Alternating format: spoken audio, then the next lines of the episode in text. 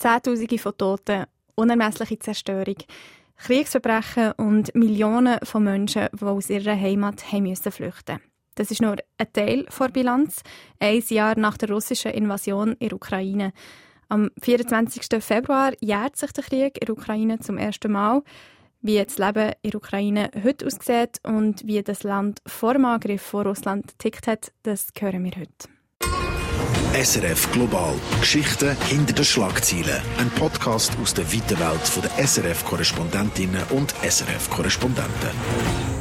Willkommen zurück beim SRF Global Podcast. Das ist der Podcast, wo normalerweise zwei Auslandkorrespondentinnen, zwei Auslandkorrespondenten über den Alltag in ihren Ländern erzählen. Heute aber mal bisschen anders. Es geht nämlich um ein Land, um die Ukraine, wo an vielen Orten seit einem Jahr der Alltag komplett anders aussieht. Mein Name ist Lea Sager, ich bin die Produzentin vom SRF Global Podcast und mit mir ist heute jemand im Podcast, wo Russland und Ukraine sehr gut kennt, der David Nauer. Ja, hallo miteinander. Ich freue mich mega, dass ich dabei bin bei dem Podcast heute. Ich bin Auslandredakteur von Radio SRF und ich kenne Osteuropa, also Russland, die Ukraine sehr gut, äh, weil ich äh, viele Jahre Korrespondent bin in Moskau, von dort aus auch die Ukraine betreut habe und seit ähm, Kriegsausbruch vor einem Jahr äh, bin ich regelmäßig in die Ukraine gereist, insgesamt fünfmal und berichte eben für Radio SRF über den Krieg. Du hast gesagt, du bist seit Anfangs Krieg immer wieder mal in der Ukraine gewesen, bist dort hergereist und hast von dort hier berichtet. Gerade Anfangs Februar bist du wieder in der Ukraine gewesen, unter anderem in Nähe vor Front in Kramatorsk. Wie sieht dort der Alltag heute so aus? Ja, Kramatorsk, muss man wissen, ist äh, so eine Art Zentrum vom ukrainischen Widerstand an der Ostfront, also im sogenannten Donbass. Äh, das heißt, es hat dort auch wahnsinnig viel Militär. Also das Militär, der Krieg prägt die Atmosphäre in der äh, Industriestadt, wo vor dem Krieg etwa 160.000 Einwohner hat, sehr stark. Also man spürt richtig gehend den Krieg, man sieht ihn, man sieht die ähm, Soldaten, man hört den Krieg auch, man hört von der Front her Artillerie, äh, Kanonen.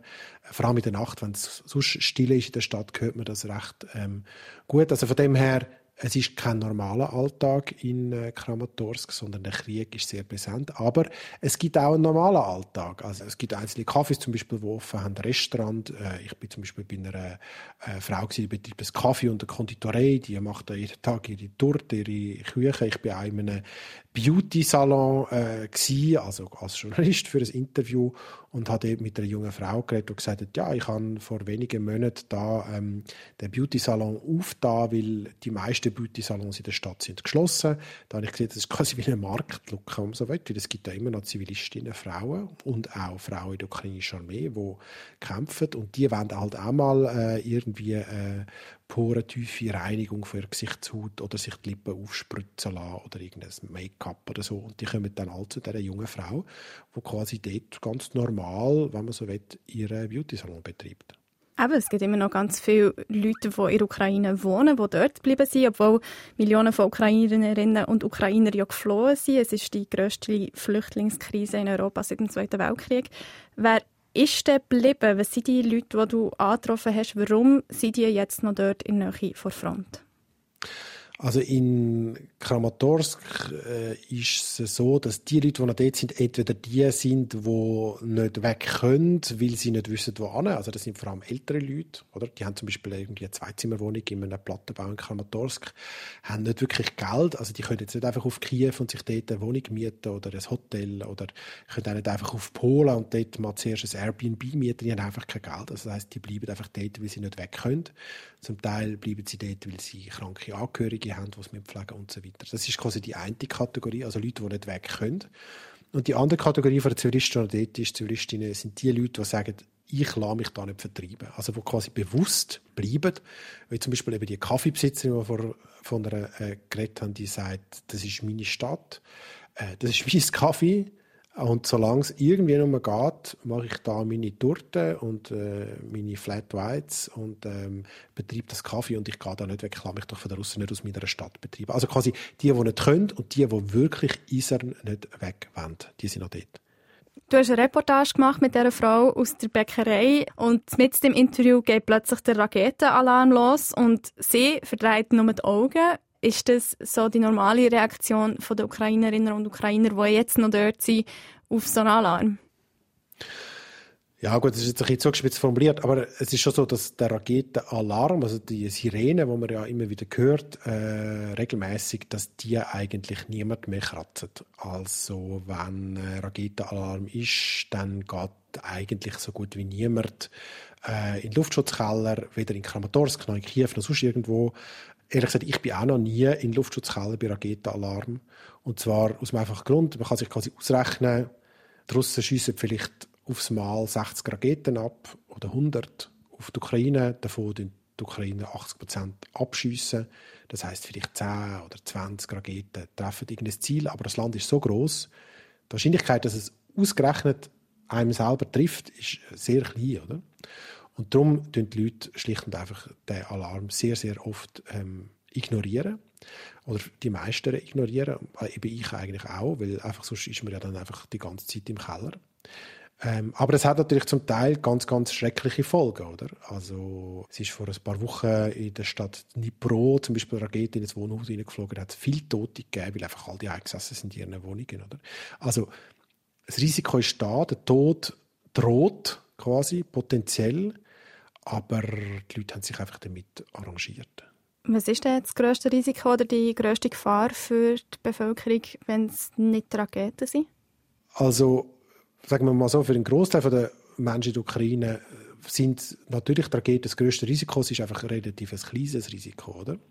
Was wirklich gefährlich ist in der Ukraine, ich meine wirklich gefährlich, ist äh, in einem Bereich, wo ungefähr, sagen wir, 30 Kilometer von der Front entfernt ist oder 20, 20, 30 Kilometer. Also in dem Band zwischen der Front und diesen 30 Kilometer Distanz, das ist wirklich gefährlich, weil dort können die Russen mit Artillerie schiessen, mit Artilleriegeschoss, da können sehr, sehr viel von diesen Geschossen aufs Mal abschiessen und das ist wirklich sehr gefährlich. Also da gibt es halt Städte, wo mit Artillerie beschossen werden und das ist sehr, sehr gefährlich, weil da können pro Tag hunderte von Geschossen auf eine, auf eine Stadt kommen oder Dutzende auch völlig ohne Vorwarnung.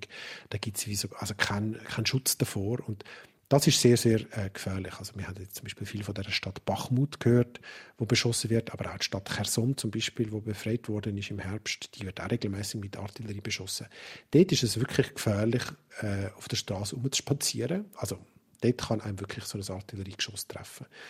Also es gibt wie unterschiedliche, oder in der Ukraine ist nicht über, es ist zwar im ganzen Land Krieg, aber es ist nicht überall gleich gefährlich. Es gibt Orte, die sind insgesamt nicht wirklich gefährlich oder vielleicht ein bisschen gefährlicher als quasi sonst, oder? Und es gibt Orte, die sind sehr gefährlich. Also es gibt so verschiedene Zonen. Und das heißt wahrscheinlich auch, dass der Alltag in der Nähe von Front ganz anders aussieht als der Alltag zum Beispiel in Kiew. Ja, absolut. Also eben in der Nähe von der Front, äh, da spürt man den Krieg, da sieht man den Krieg, da hört man den Krieg, da schmeckt man auch den Krieg, wenn es irgendwie brennt, wenn etwas beschossen wird. Also dort ist der Krieg wahnsinnig präsent und in, in Städten, zum Beispiel in Kiew oder auch in Poltava, in der Zentralukraine, dort merkt man, wenn man den Tag durch die Stadt läuft, eigentlich nicht viel vom Krieg. Es hat jetzt nicht irgendwie viele Soldaten unterwegs, es gibt oftmals dann auch gar nicht, also in vielen Städten nur wenig, sehr wenig Zerstörung, also vielleicht einzelne Häuser irgendwo, aber wenn in Kiew einzelne Häuser zerstört sind, ist eine riesige Stadt, dann, dann merkt man das nicht sofort im Stadtbild, oder wenn man das Zentrum zum Beispiel läuft.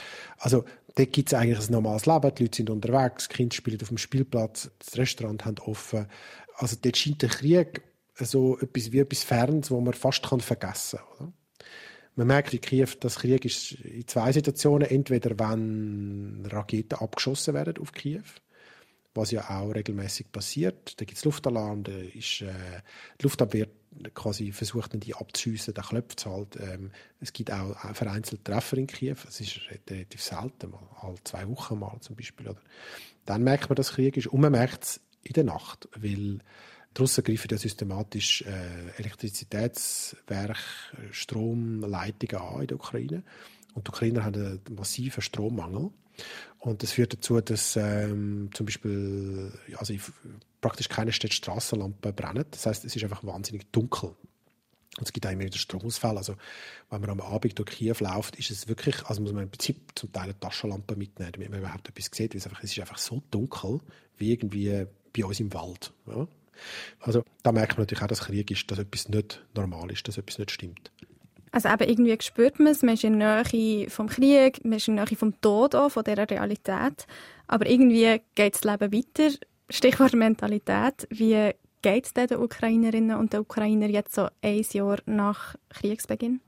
Also auf den ersten Blick hat man oft das Gefühl, dass vieles wie so ein normal ist, dass sich die Leute gewöhnt haben an den Krieg, dass sie ähm, auch schon wieder zum Teil Alltagssorgen haben. Ich weiß nicht, äh, das Kind hat äh, Probleme in der Schule, man möchte sich äh, irgendwie ein neues etwas kaufen, was es nicht gerade gibt. Ich weiß nicht, Kleider, ein Auto, man hat dieses oder jenes Problem, überlegt sich, wo man will, vielleicht mal ein paar Tage in die Ferien fahren, hat Konflikte am Arbeitsplatz. Also so die Probleme, die es halt so gibt, ja, oder Probleme oder auch schöne Sachen, die es halt gibt im Leben. Oder? Also das ist etwas, was man oft so spürt, auch bei Freunden, Freundinnen von mir, dass die zum Teil schon wie so in ihrem Alltag sind und die größte Sorge ist dann halt irgendwie diese oder jene Krach beim Bügeln oder irgendwie so und, und nicht der Krieg. Oder?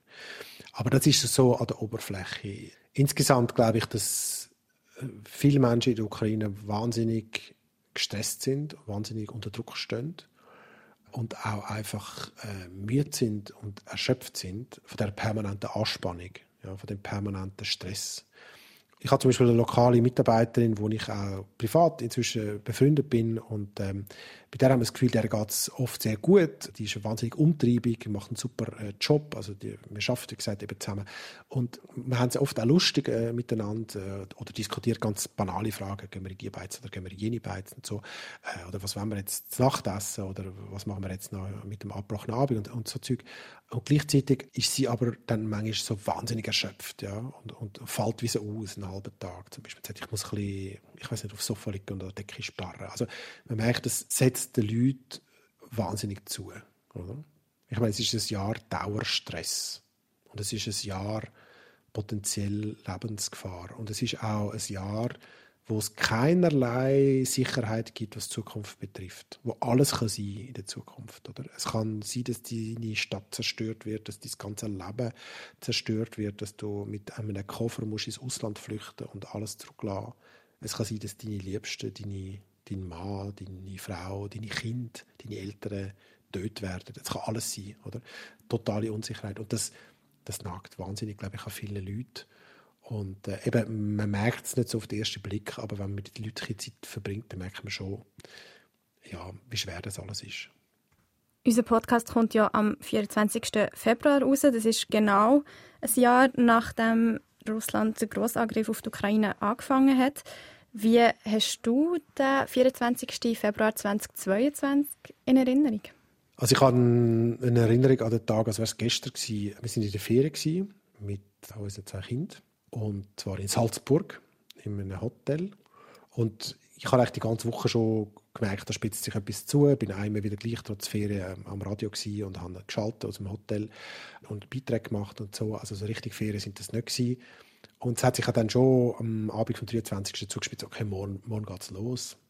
Äh, und ich habe eigentlich den Krieg ja schon geahnt, dass es den gibt, oder es schon halb gewusst, schon seit Wochen, aber an dem Tag ist es dann wirklich klar gewesen. Aber wo es dann am 24. am Morgen losgegangen ist, ist es ein riesiger Schock gewesen und ich bin in dem Hotel äh, sofort an der Rezeption morgen um, weiß um vier oder fünf, wenn es war, gesagt, ich brauche noch ein Zimmer, ich muss jetzt den ganzen Tag schalten, oder? Äh, fürs Radio. Und irgendwie nach der ersten Morgenschaltung und so bin ich dann zu mörgeln. Und nebendran sind halt irgendwelche Touristen gesessen, die besprochen haben, ähm, was für ein Museum das wollen gehen oder welchen Ausflug das sie machen wollen. Und ich habe irgendwie gedacht, das darf gar nicht wahr sein. Ich habe die fast gedacht, ich, ich würde die am liebsten anschreien und sagen, wisst ihr nicht, dass Krieg ist? Oder? Und die Leute leben einfach so weiter. Ja. Äh, ich habe sie dann natürlich nicht angeschrien, aber ja, es ist ein wahnsinnig aufwühlender, ähm, wahnsinnig intensiver Tag gewesen. Und äh, ich habe ihn, wie gesagt, noch in Erinnerung, als wäre es gestern gewesen. Hast du denn schon erwartet, dass wir jetzt ein Jahr später noch über das werden reden, beziehungsweise dass das eine längere Sache wird, dass sich der Konflikt sich herzieht? Nein, also ich habe damals, glaube wie die ganze Welt keine Ahnung gehabt, wie sich das entwickelt. Äh, es hat ja damals äh, quasi die Meinung gegeben der Militärexperten, dass die Ukraine drei, vier Tage äh, kollabiert und kapituliert. Also das hat niemand können, also mindestens ich können voraussehen, ich habe keine Ahnung, ich habe einfach irgendwie funktioniert so, okay, es geht darum, die nächste Radioschaltung irgendwie zu überstehen, oder? Es geht irgendwie darum, äh, irgendwie heimzukommen mit dem Kind und dann dort weiter zu arbeiten. Also ich habe so von Stunde zu Stunde gelebt.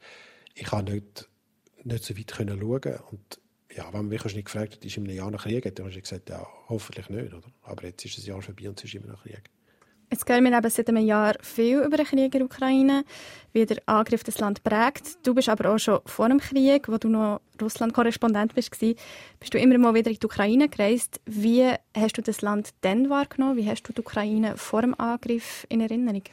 Ich habe sie in Erinnerung als ein Land, wo wahnsinnig bunt ist, auch chaotisch, vielschichtig, äh, spannend zum Teil erschreckend arm, zum Teil wahnsinnig originell. Also, wenn ich an die Ukraine vor dem Krieg denke, dann habe ich ganz viele verschiedene Bilder. Oder? Also ein Bild zum Beispiel ist, äh, irgende so in Kiew äh, gibt es so ein altes Fabrikareal, dort war so ein Hipster-Markt äh, mit Konzert und äh, Flohmarkt und Food Trucks und äh, das ist so ein total äh, lebiger Modell. Das könnte irgendwo sein, in Berlin, in Brooklyn, in Zürich, keine Ahnung, irgendwo so. Oder? Also so das ist schon quasi das Kiew, wo hat wollen, oder wo, wo drauf und dran war, irgendwie zu einer europäischen Metropole äh, zu werden. Oder das Bild habe ich zum Beispiel im Kopf. Oder?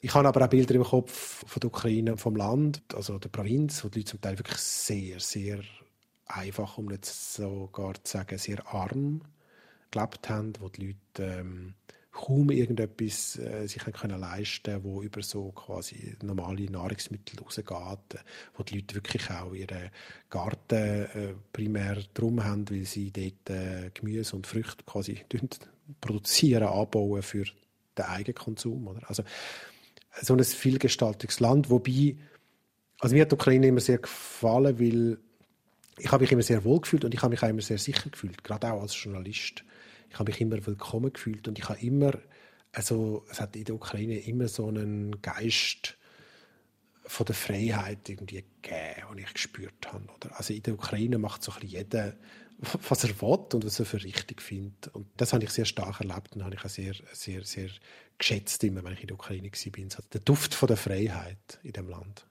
Und du hast ja dann den direkten Vergleich zu Moskau. Also du hast ja dann in Moskau gelebt. Das ist wahrscheinlich ein ganz anderes Leben in der Ukraine. Ja, in der Tat. Und also jetzt um es nicht mal mit Moskau direkt zu vergleichen, aber mit der besetzten Krim kann ich folgende Geschichte erzählen. Ich bin auf der Krim. Gewesen. Krim ist ja die ukrainische Halbinsel, die Russland 2014 besetzt hat und auch annektiert hat, wo äh, seither nach russischer Auffassung zu Russland gehört und wo Russland auch quasi als eigenes Staatsgebiet betrachtet, wo aber international eigentlich die allermeisten Staaten der Meinung sind, dass sie nach wie vor zur Ukraine gehört. Die Ukraine ist natürlich auch dieser Meinung. Aber faktisch wird sie seit 2014 von Russland kontrolliert. Und dort ist wirklich der Griff vom Staat auf die ganze Gesellschaft sehr groß gewesen. Also die Leute haben zum Teil Angst mit mir zu reden. Der russische Geheimdienst hat da mehrere Autos und Mann abgestellt, wo mir nachgefahren sind, wo mich überwacht haben. Also man hat wirklich das Gefühl gehabt, man ist in einer Diktatur und es ist auch eine Diktatur, oder? Äh, und es war sehr unangenehm, gewesen, äh, dort zu arbeiten. Äh, weil mit jedem, der ein Interview machst, weisst du nicht, wie dich beobachtet. Manchmal weisst du es, du wirst beobachtet. Die Personen können frei reden. Oder? Also so ein, ein playerndes Gefühl oder? Von, einer, von einer Diktatur. Und dann bin ich über die Landgrenze aus der Krim zurück ins ukrainisch kontrollierte Gebiet, also in, in die Ukraine. Oder? Und ich kann mich noch erinnern, wenn ich da über die Landstraße zu Fuß über Grenzen gehe, so eine Landstraße, geht man so einen Kilometer links und rechts Stacheldraht, der russische äh, Grenzposten quasi hinter mir. Und da sehe ich so einen, die ukrainische Flagge, oder? Vom ukrainischen Posten. Grenzposten. Und irgendwie mir ist wie so ein Stein vom Herzen gefallen. Ich habe gedacht, wow, also ist jetzt, jetzt ist das alles hinter mir. Ja. Ich bin quasi in Freiheit. Ich bin sozusagen in einem Land, wo mich der Staat nicht drangsaliert. Also die starke Differenz zwischen den beiden Staaten habe ich dort ganz, ganz stark gespürt. Auf eben den paar hundert Metern, wo man nur äh, zwischen den beiden Grenzposten durchläuft, hat sich das Klima total verändert. Auch wie die Zöllner mit dem umgehen, wie irgendwie überhaupt die ganze Atmosphäre ist. Also Russland und Ukraine haben sich wirklich schon vor dem Krieg sehr, sehr stark äh, unterscheidet, gerade in dem Punkt, oder? Wie sich so anfühlt und wie stark der Staat ins Leben der Menschen eingreift. Also ein ganz großer Unterschied. Also eigentlich wie im normalen Leben, wenn zwei Nachbarn nebeneinander sind, die eigentlich total anders ticken, dann gibt es Reibungen. Hast du wie schon erwartet, das kommt nicht gut, irgendwann kommt es zum Krieg? Also ich meine, es ist ja so, es gibt ja eigentlich seit 2014 hat ja der Ostukraine einen, einen Krieg gegeben, also dort um die sogenannten Separatistenrepubliken, wo letztlich eigentlich russische äh, Vasallengebilde sind. Also letztlich haben die Russen indirekt Krieg geführt gegen die Ukraine. Also der, der, der Krieg hat immer schon so ein bisschen gelodert. Und ich bin auch mehrfach dort in dem Gebiet gewesen. Das ist ein im Vergleich mit heutigen Kriegen relativ kleiner, lokaler Krieg gewesen, aber trotzdem ein Krieg. Da sind ja auch über 10.000 Menschen ums Leben gekommen. Und es ist immer klar gewesen, das ist wie eine offene Wunde, die nicht heilt. Und dass das einfach nicht gut wird. Und dass das quasi immer jederzeit sich kann entzünden kann. Also das ist irgendwie wie klar gewesen, das habe ich immer im Hinterkopf gehabt. Und ich habe auch oft in Russland, äh, wo ich gelebt habe, so gehört, ja, die Ukraine, die gibt es gar nicht, oder das sind irgendwie Verräter, die sind eigentlich sind das ja Russen, die vergessen haben, dass sie Russen sind. Es gibt ja gar keine ukrainische Nation. Immer so, so ein Geschwätz habe ich immer gehört. Dann habe ich immer den Leuten gesagt, ja, du, äh, aber geht mal in die Ukraine. Nein, wir gehen sicher nicht dort hin. Dann sage ich, geht mal. Die Leute werden euch sagen, nein, wir sind Ukrainer, uns gibt es und so. Aber ich habe dann immer so gedacht, ja, die Russen haben da so ein bisschen ein Spleen mit der Ukraine, oder? Und, und, und, und verträgt das nicht gut, dass die Ukraine anders wird leben, dass sie sich nach Europa, nach Westen orientiert, dass die Ukrainer halt eben ihre Präsidenten einfach absetzen, wenn sie keinen Bock mehr auf ihn haben, oder? Und nicht wie die Russen irgendwie 20 Jahre den gleichen Präsidenten einfach haben, der irgendwie kann schalten und walten, wie er will. Dass die Ukrainer so äh, ganz eine andere politische auch Mentalität haben. Da habe ich gedacht, ja, das, das ärgert die Russen. Aber dass sie, dass der russische Staat ein gross angelegten Angriff mit der ganzen Armee auf die Ukraine startet. Das hätte ich vor zwei Jahren nicht gedacht. Das hätte ich so, so gut wie ausgeschlossen. Oder? Es ist dann aber im Jahr, bevor der Krieg tatsächlich angefangen hat, haben sich schon einfach Zeichen verdichten, dass es in die Richtung geht. Oder? Also die russische Politik, die russische Gesellschaft hat sich da auch extrem schnell, extrem radikalisiert. Oder? So, also von dem her, bis vor zwei Jahren Nein, hätte ich nie gedacht, so einen grossen Krieg. Vor einem Jahr habe ich es schwer befürchtet, dass es einen gibt. Ein Jahr Krieg in der Ukraine gibt es für dich als jemand, der jetzt ähm, eben sehr zu Russland ist verwurzelt war während ein paar Jahren und die Ukraine immer wieder besucht hat jetzt in letzter Zeit. Gibt es einen Eindruck, der dir bleibt nach diesem Jahr oder ein Erlebnis, wo du sagst, das ist für mich symbolisch für das erste Kriegsjahr? Ja, es gibt natürlich mehrere solche Erlebnisse, aber Eins, was mir jetzt irgendwie im Kopf umspuckt, ist ein Erlebnis von meiner letzten Reise, wo ich mit einer alten Frau geredet habe, eben in dem Kramatorsk, in dieser Stadt äh, in der Nähe von der Front. Und sie ist 72 und ihr Mann ist halbseitig gelähmt nach einem Schlaganfall und sie pflegt den Mann, der ist 75. Und sie hat mir so gesagt, wisst Sie, mein Mann hat gesagt, Nina, so heißt sie, Nina, gang du nur weg, also gang du, hau ab, oder? Wenn sie mich umbringen, dann bringen sie mich halt um. Also um mich ist es quasi nicht mehr aber du, bring dich in Sicherheit. Und dann sagt sie, und dann habe ich ihm gesagt, das kommt überhaupt nicht in Frage. Ich kann dich doch jetzt nicht da in dem Zustand, wo du bist, zurücklassen. Wir haben 53 Jahre leben wir schon zusammen. Ich kann dich doch jetzt nicht einfach so da lassen, in dem Zustand, wo du bist. Oder? Und irgendwie muss ich sagen, okay, es ist eigentlich eine kleine Geschichte. Es ist noch niemand gestorben, es ist niemand gequält, gefoltert, weiß nicht was worden. Es ist nicht zerschossen worden, oder? Aber es lässt mich nicht los, dass die 70, über 70-jährigen Eheleute so einen Dialog haben müssen führen oder?